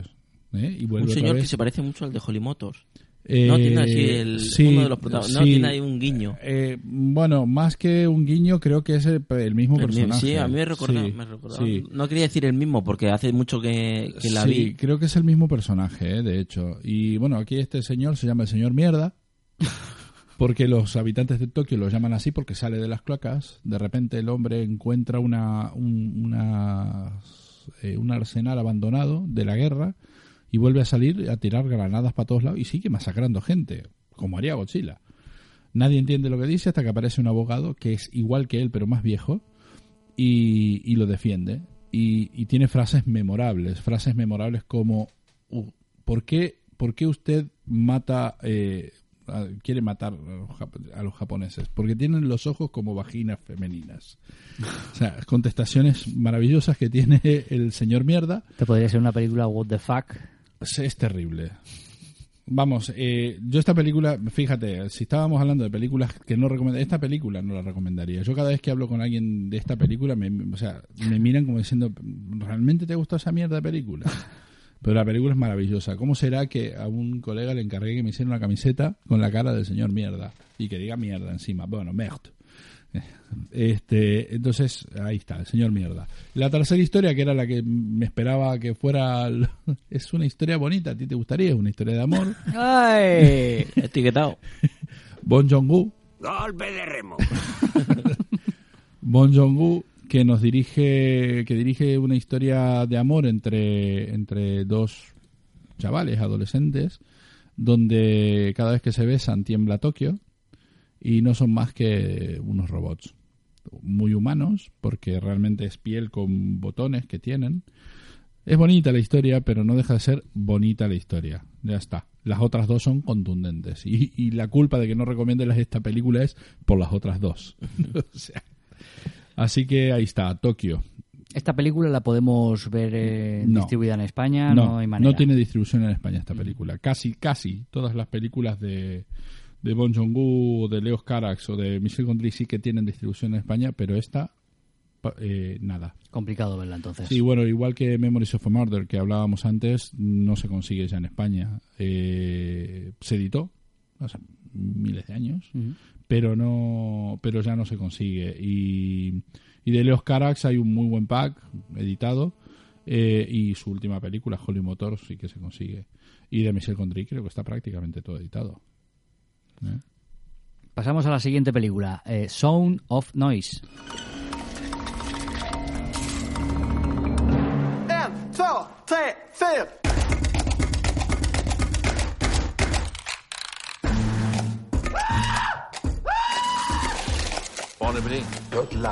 Stan.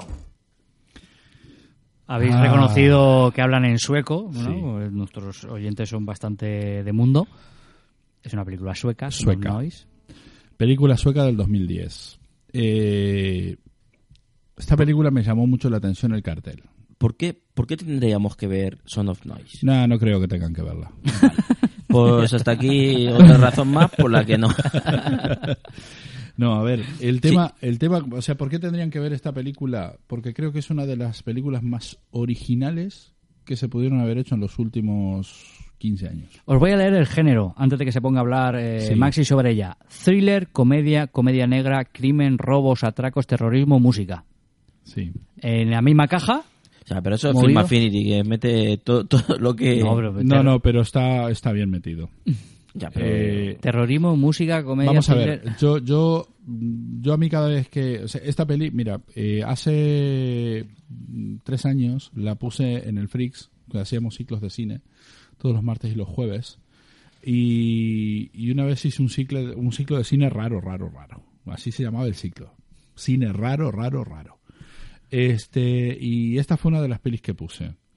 Eh, para mí el género es terrorismo musical. Punto. Hasta ahí vamos. Yo la primera vez que la vi la película la vi eh, como vi Torrente. Muy serio. O sea, me, me- me- esperaba que fueran a hacer una burrada en cualquier momento estos personajes. Y, y es una película que cuando la ves por segunda o por tercera vez es cuando realmente la disfrutas. Porque ya sabes por dónde van y empezás a, a- disfrutarlo con ellos. O sea, al principio no sabes bien de qué van todos estos personajes. Y bueno, es una peli que dirige Ola Simonson y Johannes eh, Nilsson, porque, porque es que no sé cómo se dice. Últimamente no, no hace nada así interesante, Johann Yo Nilsson, desde ¿no? que desde Son of no. No. Pues eh, la historia está centrada en un policía que odia la música y de repente se tiene que enfrentar con unos con seis tíos, una tía y cinco tíos que son terroristas musicales. ¿Qué hacen? Eh, sus intervenciones son, por ejemplo, lo que pusiste de sonido es eh, deciden hacer música, no me acuerdo si es un diputado o un senador, algo así, con un tío que lo van a operar y cuando lo llevan al quirófano duermen a todos los médicos, ellos se meten y empiezan a hacer música con el, con el tío ahí dentro y con los aparatos que están dentro del quirófano. ¿no? Música electrónica, es maravilloso lo que hacen. Entonces van haciendo todas estas acciones eh, terroristas con, con música hasta llegar a, al final, ¿no? Eh, bueno, es una película que yo sé a quién recomendarle y a quién no. Ajá. Porque esta es una película de esa que eh, se la, se la recomiendas a tu amigo que solo ve películas gore y te, y te manda a la mierda. Vale, ¿y qué, cómo reaccionó la gente cuando lo pusiste en Netflix? Además, advirtiendo que era cine raro, raro, raro. Eh, primero la gente que vino al ciclo al ciclo ese vino pues, casi sabiendo lo que iba a ver que iban a ver cosas muy muy puntuales muy extrañas este y disfrutaron mucho o sea disfrutaron mucho de, de hecho tanto que uno de los que vino Vicente saludo Vicente si me está escuchando eh, a la semana me vino con la película que se le había comprado por Amazon y me vino con una copia digo yo ya la tengo yo también ya me la compré por Amazon. Eso, esta película es comprable, tiene subtítulos en español. Eso es lo bueno. ¿Eh? O sea que es conseguible la película. Bueno, pues ahí la tienes. eh, Sound of Noise, película of sueca. Noise. Esa era la segunda de las tres películas de Maxi. Y vamos con la última. Everybody, this is what our killer looks like. Tired.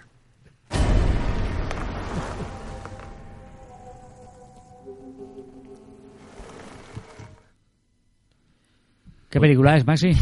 ¿La tercera que traes? Roberto. Robert, Ruber. Robert, el neumático asesino.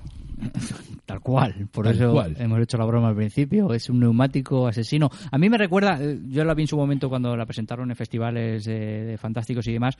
Me recuerda al capítulo ese de Los Simpsons en que la peluca del, del presidiario empieza a matar a la gente. Va de Sí. ese rollo, ¿verdad? Bueno, vamos a ver, esta película es metalenguaje, para empezar. Eh, es la, creo que es la segunda película, sí, es la segunda película de Quentin Dupieux, que es un director francés afincado en Los Ángeles, más conocido como Mr. Ocio, Oiso, Oisio, así, que es un tío que hace música electrónica. Este. ¿Y de qué va la película? Va sobre un neumático asesino, pero es que no solo va de eso, ¿eh? Va sobre la. Sobre la. mm, so- va sobre el cine. De hecho, la- eh, el principio, en el principio de la película, lo primero que te suelta es que ¿por qué David Lynch hace tal cosa en tal película? ¿Por qué fulanito de tal hace tal cosa en tal película? ¿Por qué David Cronenberg hace tal cosa en tal película? No hay ninguna razón para que lo haga. Es solo por estilo. Entonces, claro, ya ahí tienes una declaración de intenciones en lo que vas a ver luego. Entonces, si te quedas con que la película es una película sobre un neumático asesino, eh, no la vas a disfrutar. Ya. ¿Entendés? Pero no, es una declaración de intenciones toda la película. Pero bueno, yo creo que es muy real también. ¿Quién no ha visto alguna vez una, un neumático un- asesino? Matando, claro, hombre. es como la vida misma. Yo creo que la película llega a un punto donde empieza a ser un poco aterradora, ¿eh? porque hay, hay un cuando cuando el- cuando el neumático se divertida, da, es sí, es muy divertida, pero cuando el neumático se da cuenta cómo puede matar a un ser vivo cuando mata al conejo, ya ahí yo creo que Eso pierde. es al principio, ¿no? Sí, es cuando, cuando empieza Sí, cuando- el trayecto que, que, eh, aprende cómo matar, o sea, lo primero que mata creo que era un escorpión, luego cuando intenta aplastar la botella que no puede y aprende cómo, o sea, es todo el proceso de, ases- de asesinar que va llevando un neumático hasta hasta el final, cuando ya hasta los triciclos son Es, asesinos. es una de estas películas que, o sea, tienes que hacer un pacto con la película para, para poder disfrutarla. Sí. ¿no? Es decir, tú no puedes ir a esta película y decir, ¿esto qué es? ¿Un neumático? No, o sea, eh, tienes que saber lo que vas a ver porque entonces sí que la vas a disfrutar. Claro. Y ya te digo. Pues fíjate, con esta, Muy esta recomendable película también. la puse en el, en el ciclo de este de cine raro y la gente salió flipada con la película. Porque, claro, mm, yo les había dicho a todo, el- a todo el mundo, le digo, la película de la semana que viene va sobre un neumático asesino. Pero no se dejen llevar por eso, porque es que si no, no van a venir. Y cuando vinieron y terminó la película, to- todos me dijeron, tío, es, es una maravilla de película. Le digo, pues sí, ahora tienen que ver todo el resto de películas de este señor, Quentin Dupié, que es la puta leche este señor. Estaba viendo por aquí la filmografía, Bean Flat, Realité. Wrong Cops, Wrong, Wrong, Wrong, Cops y Realité es la última. Stick, Reality. Non-Films. Stick, Stick es la primera. Mm. Bueno, la primera en principio es non-film. Pero no, non-film son, son, eh, son sketches de un programa Ah. de televisión. O sea, Stick Sticks es la 2007. primera, sí. Luego vino Rubber, luego Wrong, luego Wrong Cops y luego Reality. Pues ahí queda, ahí queda eso. Las tres películas que ha traído Maxi. Pues sí. A ver si os atrevéis con esas, porque son. eh, Yo creo que son las más raras de, de- de- de- de- del- Es para nota, ¿eh? El oyente que quiera sacar no ir a septiembre. Pero siempre, siempre es interesante porque las Sí. cotidianas y las, las más las más comerciales o las más populares eh, las tienes ahí cercanas y, y accesibles. Si quieres ahondar un poquito más en otro tipo de cine, pues aquí tienes algunas. La Esto es totalmente recomendable. Las recomendamos. Las recordamos de nuevo: Tokio, Sound of Noise y Rubber. Rubber. Las pondremos, de todas maneras, las pondremos en Facebook para que, Para que le echéis un para ojo. que le echéis un ojo. O en la descripción de iVoox también está. Y bueno, eh, no te ibas a librar, eh, Maxi, de nuestro friquités que, to- al que sometemos a todos los invitados cada 15 días. Ya te lo hemos dicho antes, o un friki test o eh, la prueba del pañuelo. El pañuelo, ya lo O dije. sea, antes. Yo el pañuelo porque el friquités tengo el problema del doblaje. A ver. Yo el pañuelo no lo voy a meter ahí. Ese con un palo. Y ya está. Y ya está. Ya está, hombre. Hazte tu programa y, y, le- y lo- y les pone la prueba del pañuelo. Como había un programa, un reality, ¿no? De, De los prueba de pañuelo, gitanos, tío. De gitanos, ¿no? Puede ser. Ah, sí, los GC King, ¿no? Los GC King, los GC King. ya está inventado, ya está Ya está inventado. Llegamos tarde ya. siempre. Tarde, tarde es tiempo. Recordamos el, el- el formato del concurso. Hacemos, ponemos cinco cortes de una película y, ten- y nos tienes que decir lo que sigue entre cuatro opciones que te vamos a dar. Vale. Muy facilita, Venga, vamos ¿vale? Nos vamos a reír un rato. La primera película es El Día de la Bestia. Fuerte, ¿eh? No sé, no está mal. ¿Puede ponérmelo al revés, por favor? Sí, me sé. No, no, no, no, no, no, no, no es eso, no es eso, no es eso. ¿Usted qué está buscando? ¿Algo con más caña? Estoy buscando un mensaje, una señal. A ver qué le parece esto. ¿Qué dice Santiago Segura sobre el grupo que le va a poner a continuación? A. Esto es death metal. B. Son los Andy y Luca del heavy. C. Viva la gente. la hay donde quiera que vas. O D. Son poco conocidos pero buenísimos. Las letras super curradas. Eh, la D. Muy bien. Bueno, Muy uno de bien. uno. Has acertado la primera. ¿Ves cómo no es difícil más? así? Bueno, ya veremos. Es que has puesto una peli que me gusta mucho. A mí. Sí, a mí, a mí. Segunda película, eh, Reservoir Dogs. Bajo ninguna circunstancia quiero que ninguno de vosotros se dirija a otro por su nombre de pila. Y no quiero conversaciones sobre vuestra vida privada. De lo único que quiero que habléis y tenéis que hablar es de lo que vais a hacer. Así todo irá bien. Estos son los nombres. Señor marrón, señor blanco, señor rubio, señor azul, señor naranja, señor rosa. ¿Por qué yo, señor Rosa? ¿Qué le contesta por qué le ponen al eh, señor Rosa a Steve Buscemi? A. Porque te hace juego con esos ojos que tienes. B. Por maricón. C. Porque lo digo yo.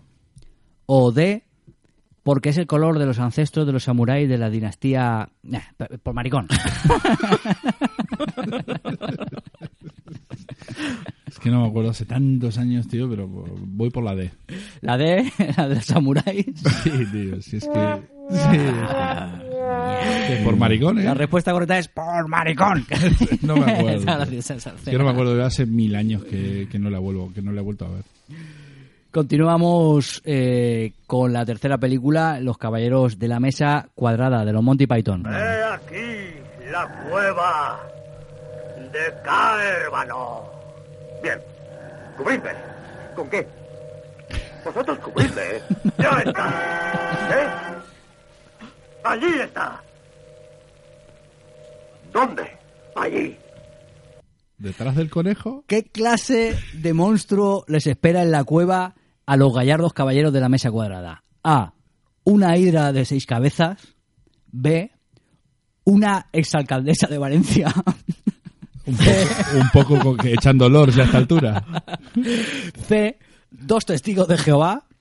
O D. Un conejo asesino. El conejo asesino. Muy bien. Sí, se puede. Sí, se puede. Cuarta pregunta eh, sobre una película, eh, bueno, Snatch, Cerdos y Diamantes.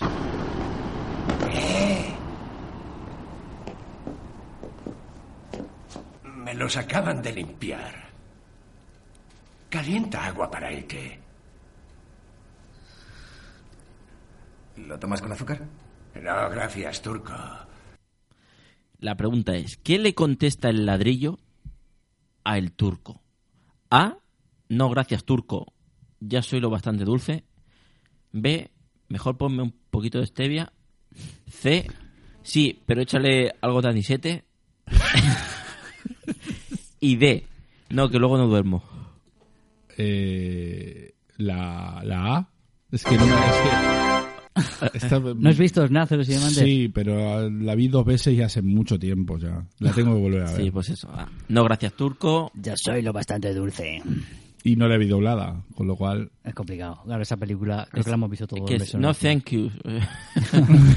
I'm, I'm so sweet. I'm- I'm very, very... I'm very, very sweet. Última película, El Graduado. Por el amor de Dios. Señora Robinson, me hace centrar en su casa. Me invita a beber, pone música, empieza a hablarme de su vida privada y acaba por decirme que su marido tardará horas en volver. ¿Y qué? La pregunta es, ¿qué le dice Dustin Hoffman a la señorita Robinson? A, jamás te lo perdonaré, Carmena, jamás. B, ¿dónde dice que le deje el vaginesil? ¿Por qué señora? No es señorita. Porque ¿eh? señora, es señora, señora. C, ¿usted está intentando seducirme? ¿No es verdad? Y D, voy a ponerme un trago. Hostia, tío. Vamos con la C, porque es que no la vi yo, el graduado. Bueno, Muy bien, 4 muy bien, 4 muy bien. 1, ¿no? 4 de Cinco. 5 está muy bien. 4-1. 4 1, 4 4 victories y, Ah, y one defeat, o sea, ha fallado una, pero está muy bien. Está muy bien. Estás para volver otra vez, ¿eh? vale. ¿Qué, ¿Y qué se gana con esto? Ahora te lo dan los El- Umpa Lumpa. El Umpa Lumpa. Que te dejen en el coche directamente los Upalumpa. Bueno, Masi, ha sido un placer hacer una tertulia con nosotros. Eh, no lo hemos pasado muy bien Igualmente. contigo. Esperamos que te lo hayas pasado bien. Ya te este llamaremos lío- si se te ha olvidado algo. ya te llamaremos por nombres. Recordamos eh, a la gente de Alicante, Maxi que tiene una tienda muy interesante de películas raras, raras, raras y no tan raras. Y no tan raras. eh, en el centro comercial donde está la FNAC. ¿Tiene nombre? ¿El Boulevard? Centro Boulevard, Comercial Boulevard. Boulevard, Boulevard. Plaza. Boulevard Plaza, correcto. Fenómena se llama la tienda. Te lo dice un alicantino de ¿eh, Dani. Soy Dani, soy de Alicante. Soy de Alicante. Cap- Capricornio. y bueno, y, un, y el Bar Freaks, Y el que lo podéis encontrar en Benalúa. Eminentemente cultural, pero de vez en cuando también relacionado con cine. Recordar que este fin de semana se mezcla la tragedia. Las, las Navidades sangrientas desde Echarle- las 11 de la mañana. Echarle un ojo que tenéis actividades, tenéis proyecciones, charlas, eh, mercadillo y cerveza. Cuando hablamos de esta semana, este fin de semana, Y para los cervecero. desubicados, como los podcasts son bastante atemporales, eh, hoy estamos estamos Ah, grabando a verdad. 23 de noviembre. No vengáis el próximo fin de semana de Claro. dentro del 2017. Es el 25. Sí. Es el 25 de noviembre del 2016. ¿De acuerdo? Ha sido un placer contar contigo, Maxi. Igualmente. Vienen los becarios. Los Umpalumpa. Que... Bueno, había uno solo, Umpalumpa. No, habían varios, pero hay uno que destaca sobre ellos. Hasta luego, Maxi. Un saludo. Hasta luego, gracias. Chao.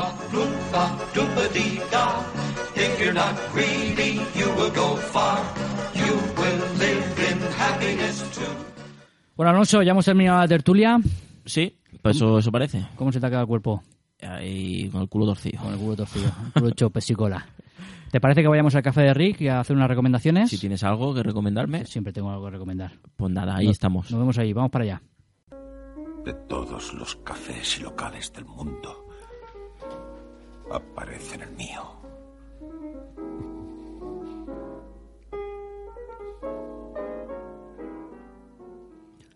Bueno, ya estamos en el Café de Rick de Casablanca, ese lugar, eh, pequeño lugar para Tomar dedicado café, para tomar café. café. y dedicado a, a unas recomendaciones culturales eh, que cada 15 días nos tomamos la libertad de, de compartir con vosotros.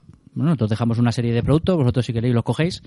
Sí, no tiene que ser cine, pero bueno, muchas veces coincide que hablo recomendado un- Sí. una serie, No, un- libros, una película, un libro, un disco. un disco. Pueden ser muchas. eh, en este caso, por mi parte, yo voy a traer, eh, porque es que la verdad es que me ha encantado, la nueva película de Denis Villeneuve, eh, La llegada de Arrival. Era una de las películas más esperadas del 2016 y la verdad que a mí no me ha defraudado. Es una película que en principio está enfocada como ciencia ficción. Pero yo no, la, yo no la catalogaría como ciencia ficción. De hecho, creo que se enfoca más en un drama humano, que igual es la parte que más me interesa. Yo igual no soy un fanático de la ciencia ficción y quizá esté en un segundo plano todo el tema de los extraterrestres.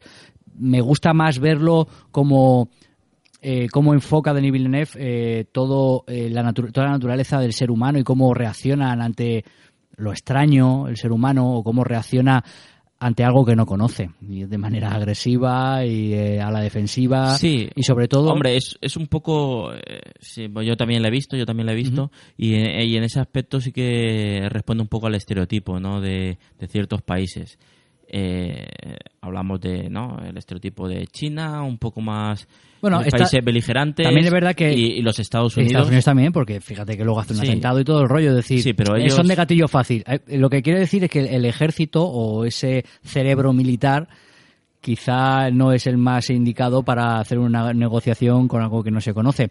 Eh, por enfocarla, lo sabréis de qué va, pero al al final es eh, 12 naves espaciales que llegan a 12 puntos de la Tierra y, y acordonan la zona en todos los países. Eh, al final es una crisis totalmente mundial. Cada, cada país, perdona, cada país eh, intenta establecer su, su protocolo para interactuar con, con los est- extraterrestres y, y, y llega el momento de, bueno, de nuestros protagonistas. Claro, e intentan comunicarse y al final, como no son capaces de comunicarse, el- tiran de una de las mejores lingüistas de todo el mundo. Bueno, en este caso, Amy Adams, que lleva la película ella sola. Para mí, carne de Oscar, es decir, va a estar entre las nominadas seguro. Luego veremos las películas que quedan.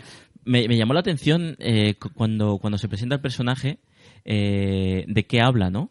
Habla del portugués y, y cómo nace el portugués. En Galicia. En Galicia. O sea, me, me, me llama la atención Sí. que haga ese guiño a, a, a lo ibérico, ¿no? Podemos decir. Porque, A una lengua tan cercana, ¿no? Que la conocemos. Claro, por eso. Me, me llamó me, me- gratamente, ¿no? Es decir, que no, que no todo gira en torno... Claro, Sí. estamos hablando de- del mundo ang- anglosajón y que no todo gira en torno a, a su universo, que muchas veces parece tan, tan distinto del nuestro. Pues eso, al final tiran de una persona que no tiene esa disciplina castrense militar para comunicar con, con los extraterrestres, para aprender su lenguaje y decirles por qué están aquí, porque no son capaces de, de comunicarse.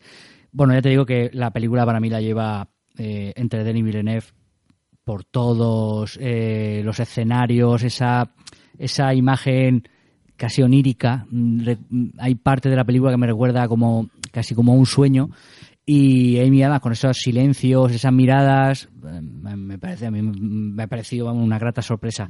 Eh, a mí, personalmente, me, me recordó mucho a... sobre todo el, el tono, un tono a lo interestelar, ¿no? Porque, porque ahonda en, en la ciencia también a- a- y ahonda también en, eh, bueno, en las ciencias sociales, ¿no? Y en la lengua y, y, y la música. Y la música me, me transportó a... La música, la música se. Es igual, ¿eh? me, me, me transportó a, a Interestelar. Y un guiño así un poquito también a la ciencia ficción que, que podíamos haber visto en Encuentros en la tercera fase. y- Sí, Contact, eh, Sí, encuentros en la ese- tercera fase, ese, ese- claro, ese, ese rollete. El, el compositor Johan Johansson ya había trabajado en otras películas con Denis Villeneuve, como Prisoners y demás. Y bueno, recordar, que ya lo hemos dicho varias veces, Denis Villeneuve, Denis Villeneuve es uno de los directores pues que juega sobre seguro. Es decir, ver una película ahora mismo de, de Denis Villeneuve, la última Sicario, la anterior es Prisoners, ahora ha hecho Arrival, el año que viene hace Blade Runner 2, bueno, Blade Runner 2046 creo que es el nombre oficial, con Harrison Ford y Ryan Gosling. Eh, a mí me parece que es, un artista dirigiendo películas y, y contando, sobre todo lo que me interesa a mí, una historia a través del ser humano. Genial. A mí me ha parecido una, una de las películas que va a ser difícil eh, de superar este año. No, yo comparto comparto tu opinión. Es decir, hay, hay unos aspectos que sí que es verdad que, que, me, que me hizo hacerme más preguntas, ¿no? Pero la, la película es de lo mejorcito que, que hemos visto este año. Eso es. Bueno, ahora viene la buena, de todas formas. Igual me desdigo dentro de unas semanas, pero a mí se me ha quedado ahí eh, una puntita. De hecho, el día anterior habíamos visto Interstellar que habíamos comprado en Blu-ray y nos hemos pegado una panzada en casa de, de ver ciencia ficción, que la verdad que la hemos disfrutado. ¿Tú qué traes esta semana, Alonso?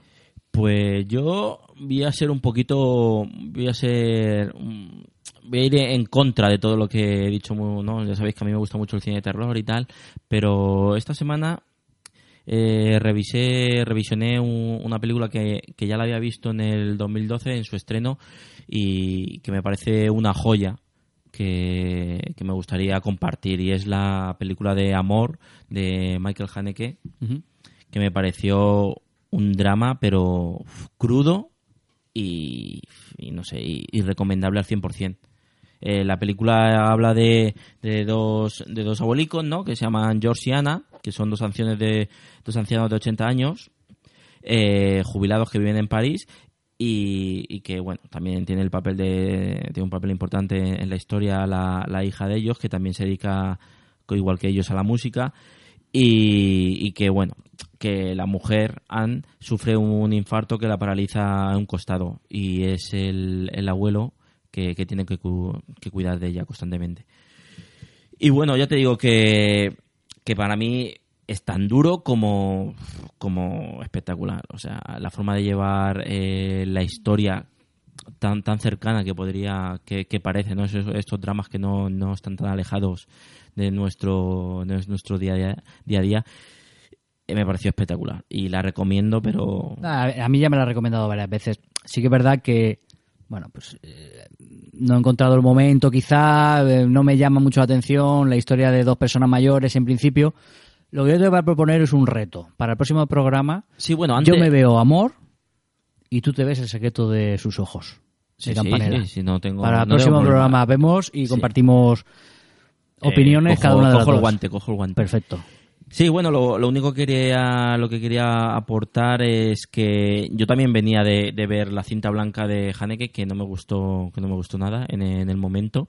Puede ser que ahora la vuelva a ver y, y digo, hostia, pues, pues sí que me, que me gustó. También es verdad que el doblaje no me ayudó y lo que tenemos aquí en Alicante que Sí, porque lo vimos ahí en Losana, ¿no? En lo vimos sí, en una versión doblada y que, y que no y que no ayudó y, y, y cuando cuando entré a verla cuando entré a verla iba ya con mis con, no con mi con mi resquemor no con mi resquemor de que joder vaya vaya tiempo me ha hecho perder con, con la cinta blanca pero la verdad ya te digo recomendable 100% Pues nada, nos quedamos con Amor de Miquel Haneke y de La llegada de Denis Villeneuve. Así que ya apuntar dos títulos más. Hacer un hueco porque es, bueno, son recomendaciones bastante interesantes que hemos hecho. Y bueno, con eso despedimos el quinto programa de la segunda temporada, que bueno, esperemos que os haya gustado la serie de películas que hemos hecho, eh, bueno, esas peliculitas que nos gustan eh, tanto y que no somos capaces de recomendar a todo el público, a pesar de que os, os la hemos recomendado, os la hemos dejado ahí. Sí, bueno, también podéis haber, bueno, también habéis dado cuenta en, en la tertulia por dónde vamos, por dónde solemos ir, o, o cuáles pueden ser, eh, cuáles son nuestros gustos, pues no, cuáles son nuestros gustos, y también recomiendo todas las películas que he hablado yo. Eso sí, las recomiendo desde, desde el principio. Y bueno, las de Dani también, las de Dani también me, me gustan, pero como Claro, eran tres, Ya lo hemos hablado antes. eh, ahí se ven claramente los perfiles de cada uno. Son tres. Hombre, hemos hecho un par de tres películas junto con Maxi de totalmente Diferentes. distinto. Claro, al final es es que son películas tan íntimas o tan son tan para ti que tampoco te apetece compartir con todo el mundo, con que te guste a ti y que pertenezca a tu a tu parte de Sí, personalmente, personalmente pienso que luego encuentras a una persona que le gusta esa película y te, te- y te sientes como empatizas mucho más. El alma gemela, ¿no? Que claro, que si te dicen que te gusta algo más, más, más global, ¿no? Eso es. Así nada, que, que vamos bueno. a- no nos vamos a despedir sin recordar de nuevo las redes sociales y dónde nos podéis escuchar. Nos podéis, nos podéis seguir en Twitter, eh, las, las redes sociales del Pajarete, en Rebobinar VHS y Facebook, que tenemos Facebook. Por si alguien diga, ¿dónde está esa gente? Pues también estamos en ¿Qué es Facebook. Facebook? ¿Qué- qué es Facebook? Facebook, la- la- el del chico este, Zuckerberg, el, el Sí. mileurista. Eh, en Rebobinar después de usar. En 20. En 20. en el Badu. Y tenemos. Messenger, y el Messenger. Y nos podéis escuchar en iTunes, eh, la gente del mundo Apple, y en iBox, el kiosco, el audio kiosco bueno, De- más generalizado en toda España. de podcaster. Eso es. Ha sido un placer eh, realizar nuestro enésimo programa, veintipico, veintipico programa que llevamos juntos, Alonso. ¿Te acuerdas cuando...? Sí, cuando empezamos con aquel programa de... Del cine de nuestra infancia. La infancia, sí. ¿Qué se- qué cómo hemos será? crecido, ¿Qué será? eh? Sí. ¿Qué será de nuestra infancia? ¿Qué atrás ha quedado, eh? No te reconozco. No. Te has convertido. Y nada, eh, no lo hemos pasado muy bien. Esperamos que os lo hayáis pasado muy bien también, que habéis, hayáis cogido alguna peliculita que digan, mira, esta también me mola a mí. O que nos recomendéis también. Eh, Nosotros estamos abiertos a, a nuevos programas, nuevas temáticas y siempre es interesante eh, que nos digáis, oye, pues podéis hacer un programa de, de cocina en el cine y decirte, pues no. o no, o no, no. Pero bueno, interactuar si os apetece y nosotros estamos abiertos a todo tipo de, de ideas. Un placer, Alonso. Igualmente. Como todas las semanas, nos vemos dentro de dos semanas. Venga. Adiós a hasta luego. todos. Chao.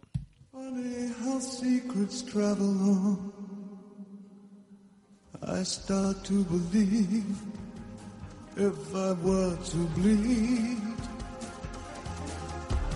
in sky the man shakes his hands built high The cruise begun Cruise me, babe.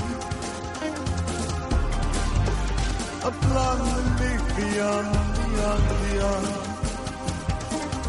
No return, no return.